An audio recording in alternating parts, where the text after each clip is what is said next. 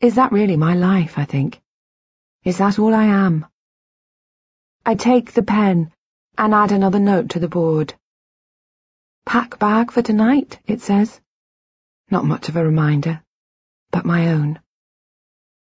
I hear a noise, a tune coming from my bag. I open it and empty its contents onto the sofa. My purse, some tissues, pens, a lipstick, a powder compact, a receipt for two coffees, a diary, just a couple of inches square and with a floral design on the front and a pencil in its spine. I find something that I guess must be the phone that Ben described. It is small, plastic, with a keypad that makes it look like a toy. It is ringing, the screen flashing. I press what I hope is the right button. Hello, I say. The voice that replies is not Ben's. Hi, it says. Christine? Is that Christine Lucas? I don't want to answer. My surname seems as strange as my first name had. I feel as though any solid ground I had attained has vanished again, replaced by quicksand.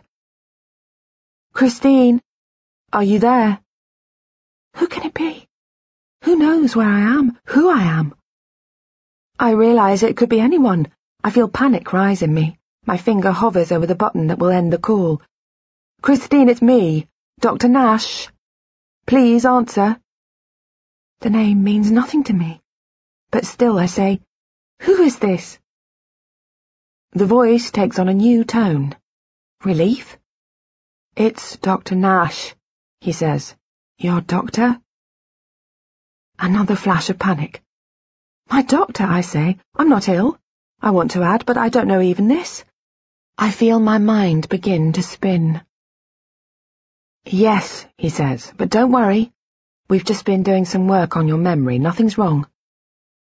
I notice the tense he has used, have been. So this is someone else I have no memory of. What kind of work, I say? I've been trying to help you. To improve things, he says. Trying to work out exactly what's caused your memory problems and whether there's anything we can do about them. It makes sense, though another thought comes to me. Why had Ben not mentioned this doctor before he left this morning?